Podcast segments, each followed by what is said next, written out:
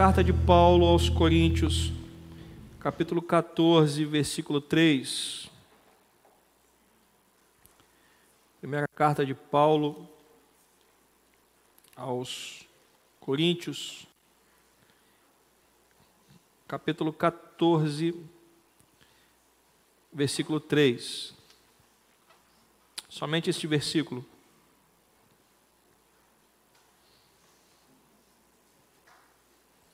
Amém? Vamos ler juntos? Pode botar o texto ali também, que me facilita também. Isso, obrigado. Que eu vou me guiando também por ali. Vamos ler juntos então? Mas o que profetiza fala para as pessoas, edificando, exortando. Vamos ler de novo? Mas o que profetiza fala para quem? Para as pessoas de que forma? Edificando, exortando e consolando. Senhor nos abençoa através da leitura da tua palavra. Que o teu Espírito Santo possa falar aos nossos corações nessa manhã. Em nome de Jesus. Amém. Nós falamos nos últimos dois domingos, se eu não me engano, nos, nos dois domingos anteriores, que acho que no último domingo eu não estive aqui, sobre a questão das mulheres profetizando na igreja e entramos na questão do papel da mulher na igreja, na questão da submissão.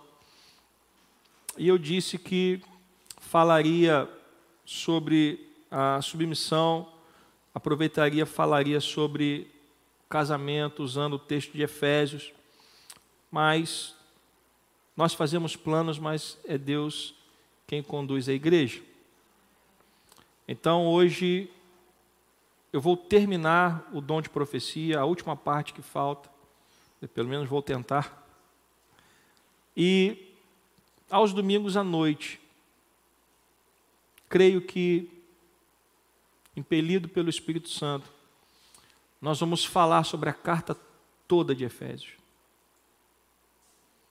Aos domingos à noite, se Deus assim nos permitir, nós vamos falar sobre a carta toda de Paulo aos Efésios, começando hoje à noite. E aí sim, quando chegar no capítulo 5, vamos falar sobre a submissão.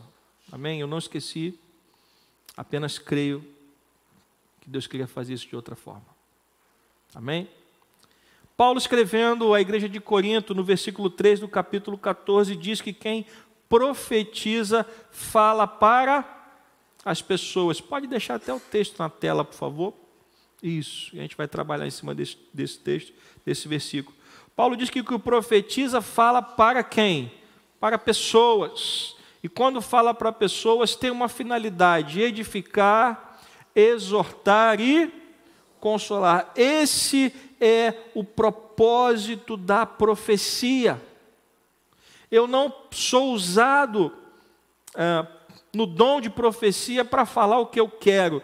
Eu sou usado no dom de, de, profecia, estou dizendo eu no sentido da pessoa que está sendo usada por esse dom. Amém? Não eu, pastor, especificamente, mas eu, como qualquer um de nós que está sendo usado pelo dom de profecia, né? Somos usados pelo dom de profecia não para falar o que queremos, não para exaltar quem somos, mas para edificar pessoas, para exortar pessoas e para consolar pessoas. Segundo Paulo, esse é o papel do dom de profecia. Tendo isso, a conclusão do dom de profecia são os cuidados que nós precisamos ter quando tratamos do dom de profecia. Então eu tenho aqui uns cinco ou seis cuidados que nós vamos tentar falar hoje. Se não der, a gente termina no próximo domingo.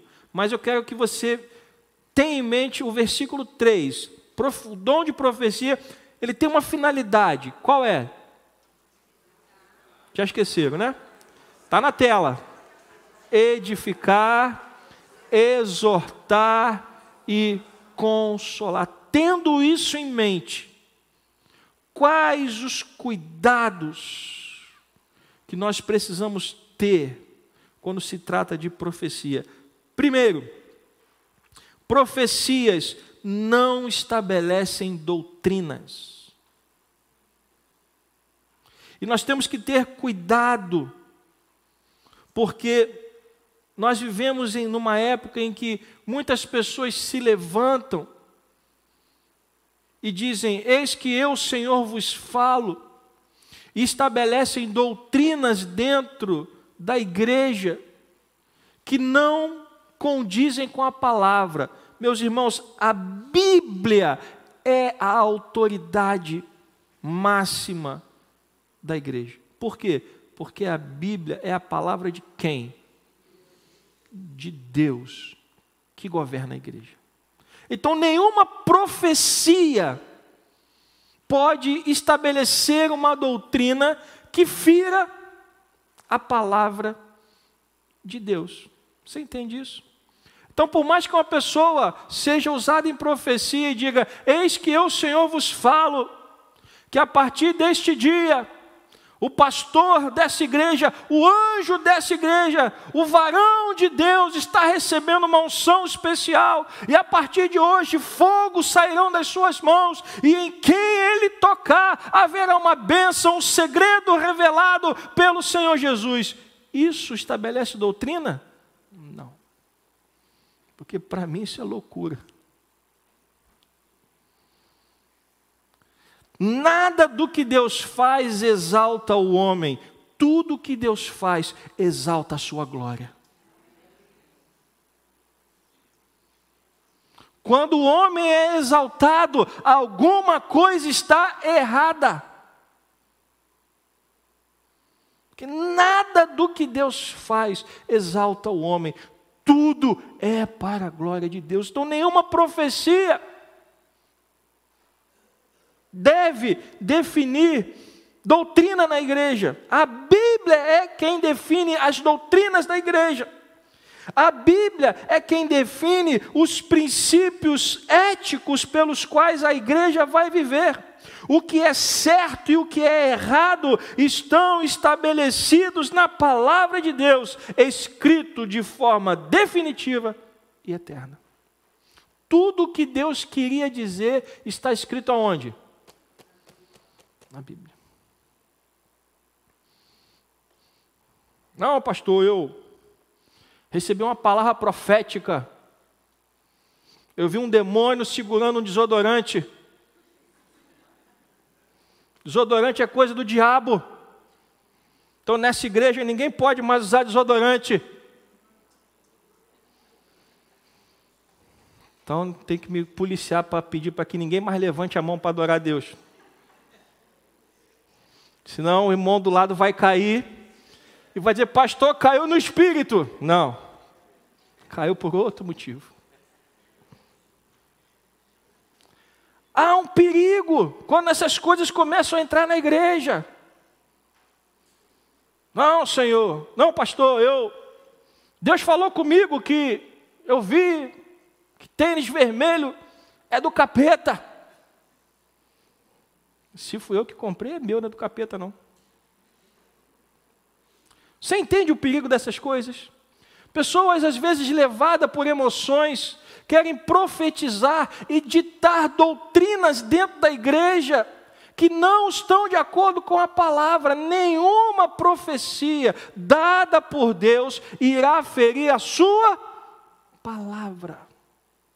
Então, quando você receber uma palavra profética, como é que você julga se ela está de acordo ou não com a vontade de Deus? Através da Bíblia. Ela fere a Bíblia? Não. Então, é uma palavra de Deus. Ela, ela não fere a Bíblia, é uma palavra de Deus. Ela fere a Bíblia, então não vem de Deus. Posso ouvir um amém? Então nós temos que ter esse cuidado. Profecias não definem doutrina. Quem define doutrina é quem? Bíblia. Quem define doutrina é quem? A palavra eterna de Deus. Jesus Cristo disse: Passarão os céus e a terra, mas a minha palavra não passará. Amém? Então tome cuidado com igrejas que definem doutrinas porque alguém profetizou. Doutrinas são definidas por quem? Pela palavra. Segundo cuidado, profecias também não definem padrões de comportamento. Profecias também não definem padrões de comportamento. Tenha cuidado com aqueles que afirmam saber se é ou não da vontade de Deus que os cristãos devem ou não assistir certos filmes, ou beberem ou não beberem vinho, ou jogar e não jogar sinuca, por exemplo, ou se envolverem em outras atividades não defendidas ou proibidas explicitamente nas Escrituras. Profecias não definem padrões de comportamento. Nós temos que entender, meus irmãos, que o nosso comportamento ele é totalmente de acordo com a palavra de Deus. A Bíblia diz se é proibido ou não ir ao cinema? Diz ou não diz? Não. Então o que, é que eu faço, pastor? Se a Bíblia não diz, eu vou, eu posso ir ou não posso ir ao cinema? A Bíblia não diz se eu posso ou não ir ao cinema. Mas a Bíblia diz que eu não devo me embriagar com vinho, por exemplo. A Bíblia diz que eu tenho que me afastar da, do pecado, me afastar da imoralidade. Então, se a Bíblia não diz se eu posso ou não posso ir ao cinema, mas diz que eu devo conduzir a minha vida de maneira santa, então, como é que eu vou saber se eu posso ir ou não ao cinema, por exemplo? depende do filme que está sendo exibido. Você entende isso? E não é o profeta ou a profetisa que vai definir isso, mas é o conhecimento que eu tenho buscado na palavra que me dará discernimento para entender se eu posso ir ao cinema ou não. Depende do filme que você vai ver. Ah, pastor, eu posso ir à praia ou não? Depende daquilo que está no seu coração. Você entende isso? Profecias não definem padrão de comportamento. Não, pastor, Deus está falando comigo que a partir de hoje nenhuma mulher nessa igreja pode usar mais calça. Todas as mulheres vão ter que usar saia. Aonde está escrito isso na Bíblia? Não é a profecia que define isso. Mas o que a Bíblia diz que nós temos que viver de maneira santa, que eu não devo expor o meu corpo à tentação. Então, como nós devemos nos, nos vestir? De forma decente, de forma digna. Homens e mulheres devem se vestir de maneira que não causem tentação a ninguém, que não exponham o seu corpo a ninguém. Pessoal que gosta de maromba aí, que bota aquela camisa colada no corpo, né? Pastor, vou para a igreja cultuar o Senhor. Condiz com o ambiente? Irmãs com calças apertadas, embaladas a vácuo. Você está rindo? Aconteceu na, numa, numa das igrejas da Baixada, em que uma mulher que era mulata de escola de samba se converteu. E no início da sua conversão, ela ainda com aqueles ah, conceitos ainda da vida que ela tinha, né, para ela não, não havia nada demais ir para a igreja com uma saia curta. Só que ela era o que? Passista de quê? De escola. Então você já imagina o corpo. E ela, o pastor, na hora de receber os envelopes, como eu recebi aqui, ela vinha trazendo o envelope dela. E os irmãos iam caindo do banco. Isso, isso é verdade.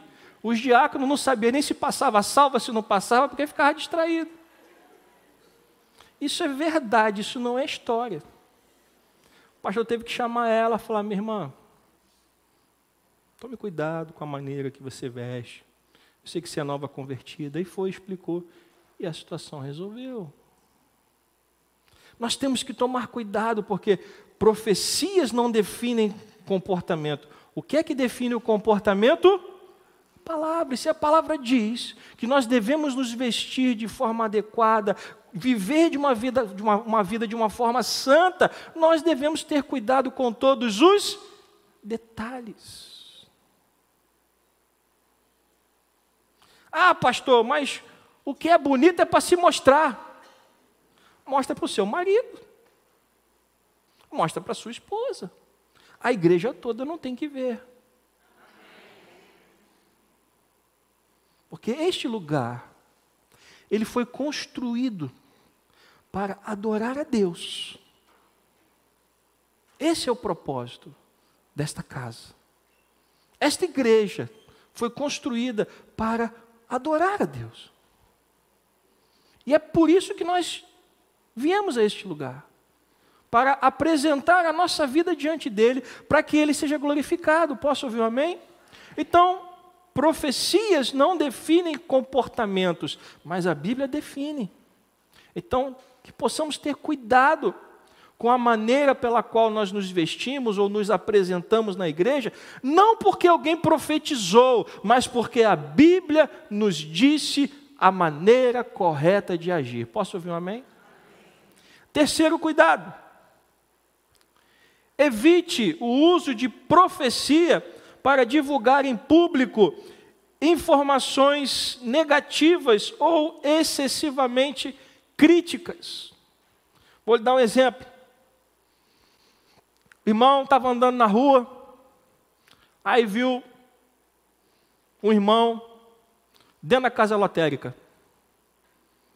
Aí chega na igreja, pega o microfone e começa a profetizar: Senhor Jesus, eis que o Senhor fala que todo espírito de jogatina, que todo vício deve cair por terra em nome de Jesus, porque Deus não se agrada com jogo, e tem irmão aí vivendo no pecado, indo para a casa lotérica jogar. Aí eu pergunto a você, hoje na casa lotérica, as casas lotéricas hoje também funcionam como agências da Caixa Econômica Federal. E eu quero te dizer uma coisa, eu, eu, já paguei muita conta em casa lotérica. Imagina se alguém visse que ia falar de mim, né? Ah, pastor, tá jogando na Mega Sena. E eu estava lá pagando uma conta. Eu tinha, onde eu trabalhava, tinha uma, uma casa lotérica que era só atravessar a rua. Era mais perto ir na casa lotérica do que no banco. Agora não, porque você com o aplicativo você resolve as coisas, mas alguns anos atrás, ainda estava começando, então era mais perto eu ir na casa lotérica do que eu ir na minha agência pagar a conta. E eu paguei muita conta em casa lotérica. Mas aí o irmão vê lá e faz o quê? Julga. E aí vem para a igreja e profetiza. Para que, que serve a profecia? Não para julgar, não para expor, ainda que o irmão estivesse jogando na casa lotérica, o que, que a Bíblia diz quando você vê alguém em pecado? Chama o teu irmão em secreto e fala com ele, não exponha ele em público. Chama ele e conversa com ele. Se você ganhá-lo, você ganhou a alma dele. Mas se ele não te ouvir, chame os anciões da igreja para que possam aconselhá-lo. Jesus está orientando a igreja como é que se faz, não é subir no púlpito e profetizar que o irmão estava jogando na mega sena. Você entende isso, irmãos? São cuidados que nós precisamos ter, porque prof, temos, eu tenho visto muita gente usando profecia de modo errado. Profecia não é para expor ninguém, profecia é para edificar, exortar e consolar. Mas, pastor, o que é exortar? Exortar é trazer a igreja de volta para o caminho, não dizer que a igreja está em pecado. Exortar é trazer a pessoa de volta quando ela está errada, não expô-la em praça pública. Amém? Então temos que ter esses cuidados. Quarto, quem tem um dom de profecia não tem autoridade para governar a igreja. E eu já vi também muita gente que tem dom de profecia e quer mandar na igreja, quer dar carteirada. Chega na fila da cantina, 50 pessoas na fila da cantina, e vai, passa à frente de todo mundo, vai lá. Vem que comprar o meu salgado. Ué, mas e a fila? Não, eu sou profeta. Tem prioridade.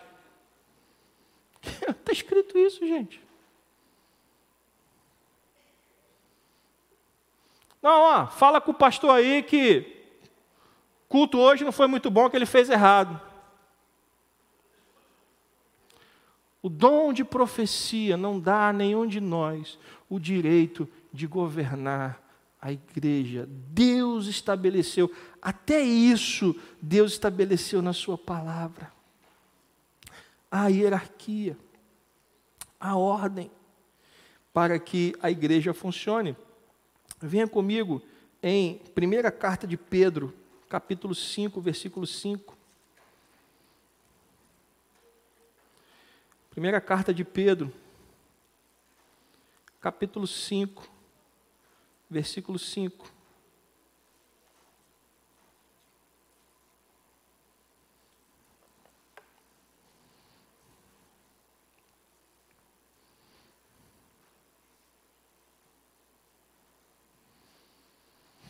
Peço igualmente aos jovens o que? Estejam sujeitos aos que são mais velhos. Que todos se revistam de quê?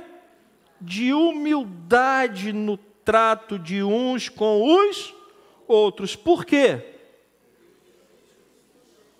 Porque Deus resiste aos soberbos. Se o dom de profecia tornou você uma pessoa soberba, Deus vai resistir a você.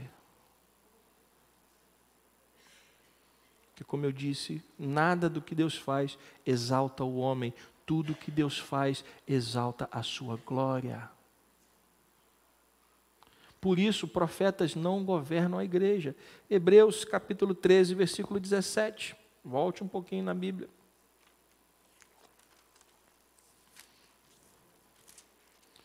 Hebreus 13, 17.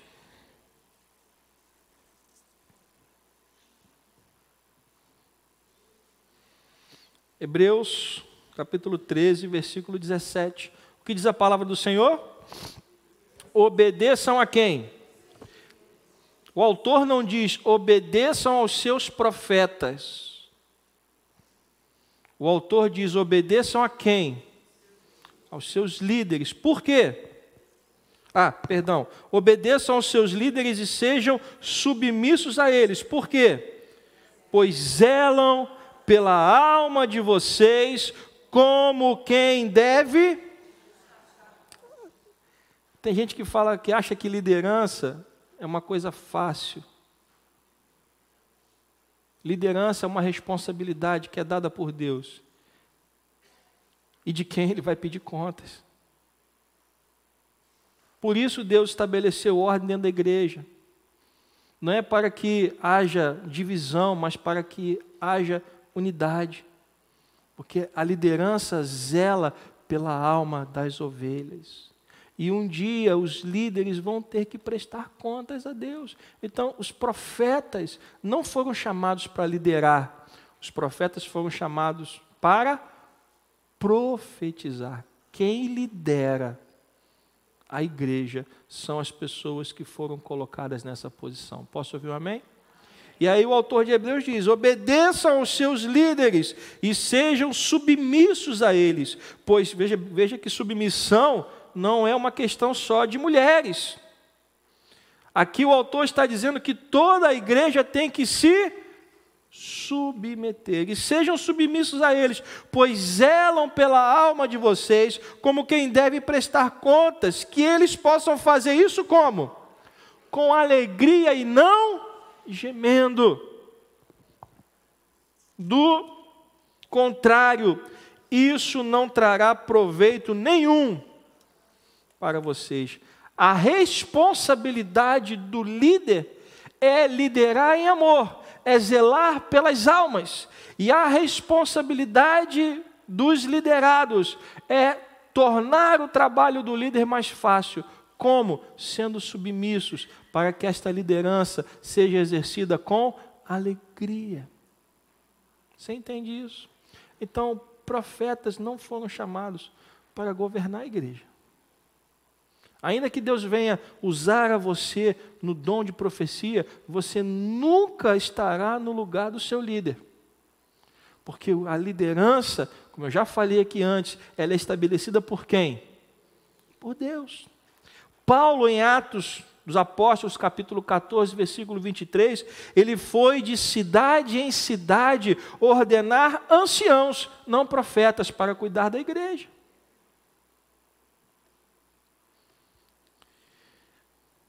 Embora seja bom que alguns presbíteros e pastores tenham o dom da profecia, isso por si só não os qualifica para o ofício. Embora algum pastor possa ter o dom de profecia, isso não quer dizer que todo profeta é um pastor. Você entende isso?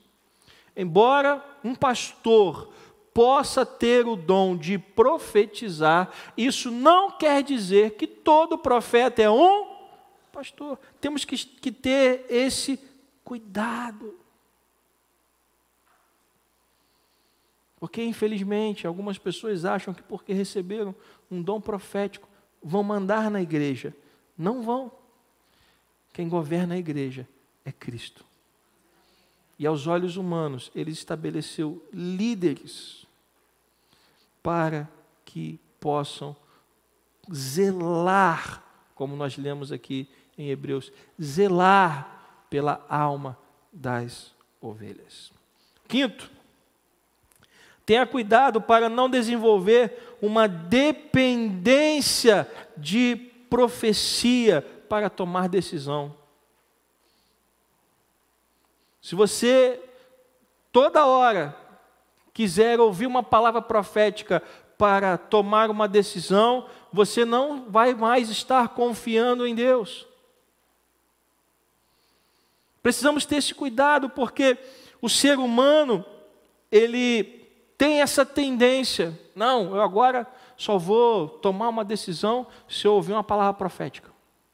Vendo a minha casa ou não vendo? Troco de carro ou não troco? aceito esse novo emprego ou não aceito. Não, eu tenho que ouvir uma palavra profética, Deus tem que falar com alguém para falar comigo. Não existe tal coisa na palavra de Deus. A Bíblia nos deu inteligência, a, a, Bíblia nos deu discernimento, a Bíblia nos dá todos os dias a vontade de Deus para que nós tenhamos condições de tomar decisões de acordo com a vontade de Deus pela leitura da sua palavra. Posso ouvir um amém? Você não precisa de palavras proféticas para tomar decisão. Você precisa estar sensível à direção do Espírito Santo. Porque senão você pode ir atrás de qualquer coisa. Como eu contei aqui no início, não sei se vocês lembram, de uma matéria que eu li numa revista evangélica de um jovem que ouviu dentro da sua igreja de dois profetas diferentes que a menina pela qual ele estava, que a menina com a qual ele estava namorando, um disse que ela não era de Deus para ele e o outro disse que era. E aí, quem é que estava com a verdade? Então nós temos que ter cuidado para não ficarmos dependentes de palavras proféticas, porque senão nós vamos perder a fé. Nós vamos deixar de confiar em Deus, nós vamos deixar de confiar na palavra para confiar em pessoas. Deus não divide a sua glória com ninguém. Se você quer tomar uma decisão, ore, busque a Deus, pergunte ao Senhor. Ninguém, falei, já falei isso aqui, ninguém está entre você e Deus, só Jesus. Você tem acesso ao Pai, você tem acesso a Deus. Você pode orar e se você estiver vivendo de acordo com a sua vontade, se você estiver vivendo uma vida santa, você vai estar sensível à voz de Deus. Posso ouvir um amém? Sexto e último, consegui terminar. Resista à pressão de profetizar na ausência de uma revelação divina. Há pessoas que são usadas em profecia e acontece que nem sempre Deus fala o tempo todo.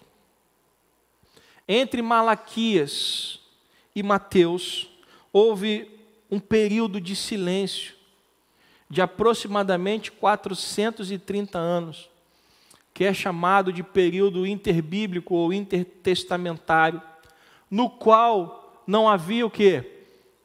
Profecia, não havia profeta. Isso quer dizer que Deus não estava agindo? Não. Tanto é que, se você estudar esse período da história, você vai ver que muita coisa aconteceu. E recentemente nós fomos apresentados na, na história da igreja a plenitude dos tempos, que foi aquela preparação para a chegada do Messias. Mas não havia voz profética, porque nem sempre Deus fala o tempo todo. E aí a pessoa que foi usada uma vez em profecia e está um tempo sem profetizar, já está perdendo é, é, status dentro da igreja, fala assim, caramba, eu tenho que soltar uma profecia, senão eu vou perder o meu posto. E aí fala o que vem na cabeça, simplesmente para dizer que está profetizando. Isso está certo? Não. Se Deus falou, entregue. Se Deus não falou, se cale. Porque tudo é para a glória de Deus. Nós temos que resistir a essa tentação. E não é só com profecia, não, com tudo. Há pessoas que são muito usadas na igreja e parece que às vezes a coisa não flui do jeito que aconteceu. Meus irmãos, nenhum culto é igual ao outro. Você pode, no, no domingo que vem, você pode colocar as mesmas músicas que nós cantamos hoje. E não há nenhuma garantia de que o que aconteceu hoje vai acontecer semana que vem. Que as coisas de Deus não são assim. Ele age como Ele quer, da maneira que Ele quer e quando Ele quer. Eu não tenho que forçar a barra, eu não tenho que produzir nada, é Deus quem faz. Pô, irmão, você fazia um louvor tão bom, agora teu louvor está. O que está vendo? Nada. É Deus quem opera, não é o homem, não é o ser humano. Nós precisamos ter esse entendimento. E aí, nessa, nessa uh, ânsia de querer produzir alguma coisa, produzimos aquilo que Deus não quer. Ou falamos aquilo que Deus não disse. Irmão, isso é pecado. Profetas, falsos profetas do Antigo Testamento, eram sentenciados à morte. Ou por que, que você acha que Elias mandou matar os profetas de Baal e Aserá? Porque naquele dia ficou comprovado que eles eram o quê? Falsos profetas. E a lei de Israel mandava o quê? Matar. É pecado. Então nós precisamos tomar cuidado. Deus falou, entregue. Deus não falou, se cale. Deus não fala sempre o tempo todo. Ele fala quando Ele quer, onde Ele quer e da maneira que Ele quer. Amém? Com isso, nós encerramos o dom de profecia. E nós vamos, se Deus assim permitir, na semana que vem, começar a falar sobre o dom de discernimento de espíritos. Lembre-se disso. Profecia é para quê? Sem o texto, né? Sem a. Não, pode tirar, pode tirar, pode tirar. Isso. Profecia é para quê?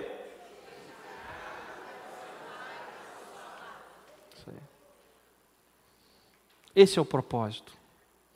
Edificar a igreja, exortar a igreja e consolar a igreja. Esse é o propósito. Não é para me autopromover, não é para eu me tornar o líder da igreja, não é para mandar em pessoas. É para edificação da igreja de Cristo. Amém? Vamos nos preparar para a ceia.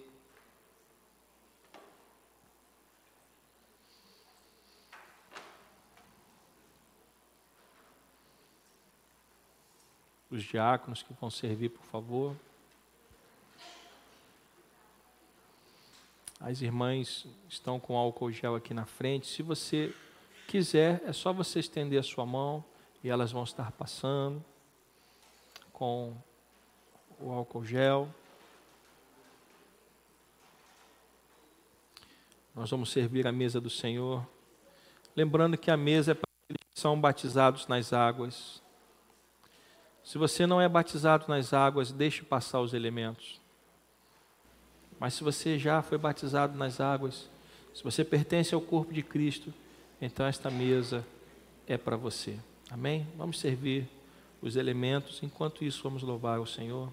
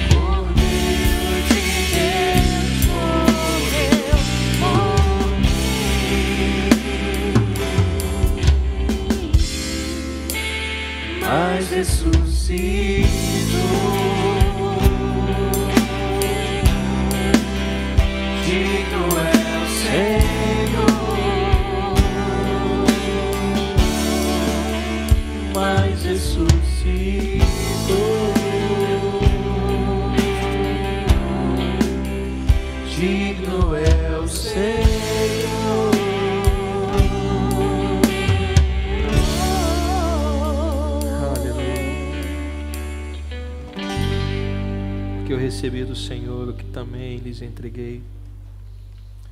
O Senhor Jesus, na noite em que foi traído, pegou um pão, tendo dado graças, o partiu e disse: Isto é meu corpo que é dado por vocês. Façam isto em memória de mim. Do mesmo modo, depois da ceia, pegou também um cálice, dizendo: Este cálice é a nova aliança no meu sangue. Façam isto todas as vezes que o beberem em memória de mim. Porque todas as vezes que comerem este pão e beberem o cálice, vocês anunciam a morte do Senhor até que ele venha. Por isso, aquele que comer o pão ou beber o cálice do Senhor indignamente, será réu do corpo e do sangue do Senhor. Que cada um examine a si mesmo, e assim coma do pão e beba do cálice. Pois quem come e bebe sem discernir o corpo, come e bebe juízo para si. É por isso que há entre vocês muitos fracos e doentes, e não poucos os que dormem. Este é um momento muito sério. A Santa Ceia é um sacramento. Sacramento significa um mandamento santo. Se nos aproximarmos dessa mesa de qualquer maneira, estamos comendo e bebendo juízo. Por isso a orientação de Paulo é: examine-se. Você não pode viver de qualquer maneira e se aproximar dessa mesa de qualquer maneira. Você não pode viver no pecado e se aproximar dessa mesa de qualquer maneira. Que eu faço, pastor? Paulo diz que você tem que se examinar e pedir perdão a Deus. Mas não é se examinar e pedir perdão e depois voltar ao pecado, não. O perdão, ele é resultado de arrependimento. Se não houver arrependimento, não há perdão e nem mudança. Se o seu pedido de perdão não for fruto de um verdadeiro arrependimento, nada mudará na sua vida. Se você participar dessa mesa de forma indigna, estará comendo e bebendo juízo sobre a sua vida. Por isso, examine-se. Se arrependa peça perdão e mude. Fuja do pecado.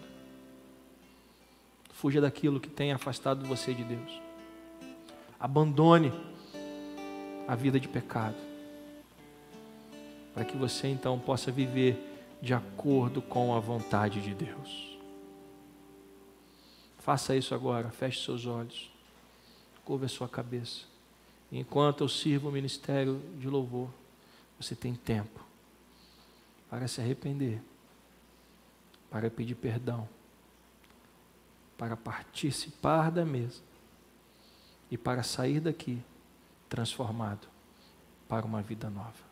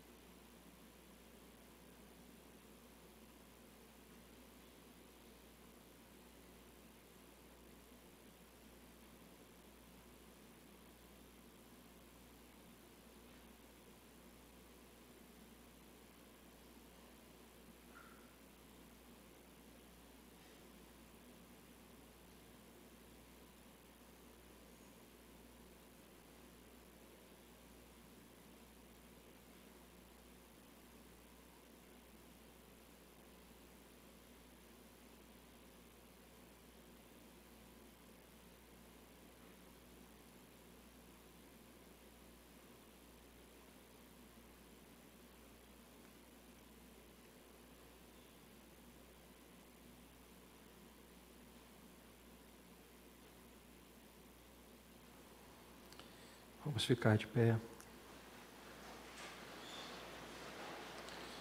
Segura o pão em sua mão.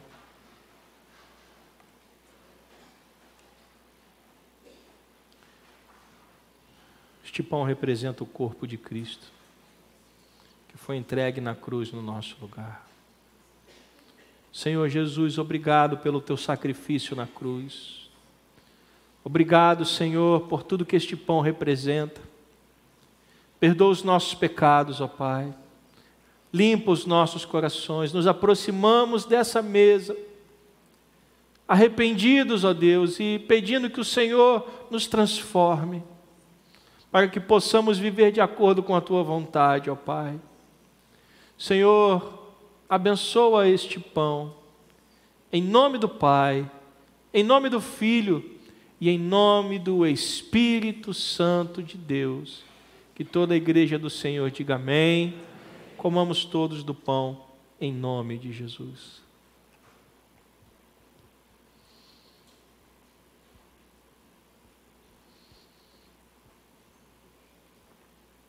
Aleluia. Glória a Deus. Obrigado, Senhor, o sacrifício que não merecíamos, nem merecemos e nunca vamos merecer, Pai. Mas o Senhor se entregou por nós, ó Pai. Obrigado, Jesus, pelo teu corpo entregue no nosso lugar, Pai. Aleluia. Da mesma forma, ele pegou o cálice e disse: Este cálice é a nova aliança no meu sangue. Façam isso em memória de mim. Este cálice representa o sangue derramado na cruz. O sangue que purifica as nossas vidas. Apocalipse capítulo 7. João vê uma grande multidão de pé diante do trono do Cordeiro com vestes brancas, que foram lavadas e alvejadas no sangue do Cordeiro. Este sangue nos purificou dos nossos pecados, este cálice nos lembra do que Cristo fez por nós. Senhor, obrigado pelo teu sangue derramado. Obrigado pelo sacrifício na cruz, ó Pai. Senhor, pedimos que tu venhas a abençoar esse cálice. Em nome do Pai, em nome do Filho e em nome do Espírito Santo de Deus, que toda a igreja do Senhor diga amém. Bebamos todos do cálice em nome de Jesus. Aleluia. Glórias a Deus. Obrigado, Senhor, por tudo que Ele representa, Pai. Senhor, esta mesa é uma mesa santa. E poder nos aproximar dela, Senhor, é um ato de graça e misericórdia, Senhor. Oh, Deus, transforma as nossas vidas. Muda-nos, ó oh Pai, para que possamos viver de acordo com a tua vontade, Senhor, segundo a vocação para o qual fomos chamados, ó oh Deus. Oricantaraba Shorientrai. Oricantari calaba sorientrai. Chicalaba sorientarabache. Louvado seja o teu nome, Jesus. Nós te agradecemos pela tua bênção, ó Pai. Em nome de Jesus. Amém. Sente só um pouquinho para que os irmãos possam recolher os cálices para facilitar um pouco.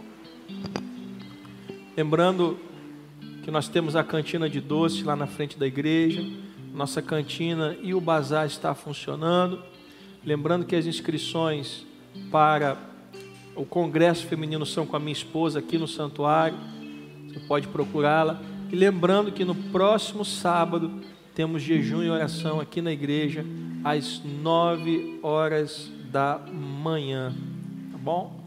Logo mais estaremos de volta se Deus assim nos permitir, começando a falar da carta de Paulo aos Efésios, para tratar da edificação da igreja. Efésios é uma carta para tratar a igreja, para edificar a igreja. Esteja presente. Tenho certeza que Deus vai nos abençoar. Se você já teve o seu cálice recolhido, você pode ficar de pé.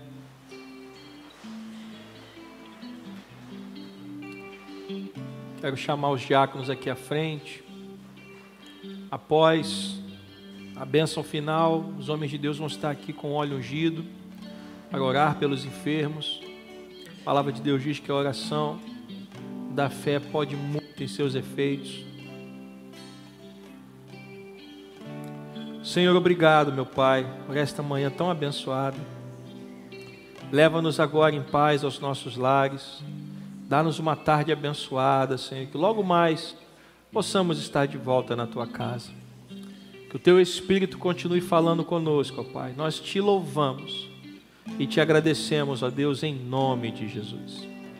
Que a graça do nosso Senhor e Salvador Jesus Cristo, o amor de Deus, nosso Pai, a comunhão e as consolações do Espírito Santo sejam sobre nós, Igreja do Senhor, não só hoje, mas para todos sempre, e que o povo do Senhor diga amém. Deus te abençoe. Vá em paz. Um dia abençoado. E até logo mais, se Deus quiser, às 18h30.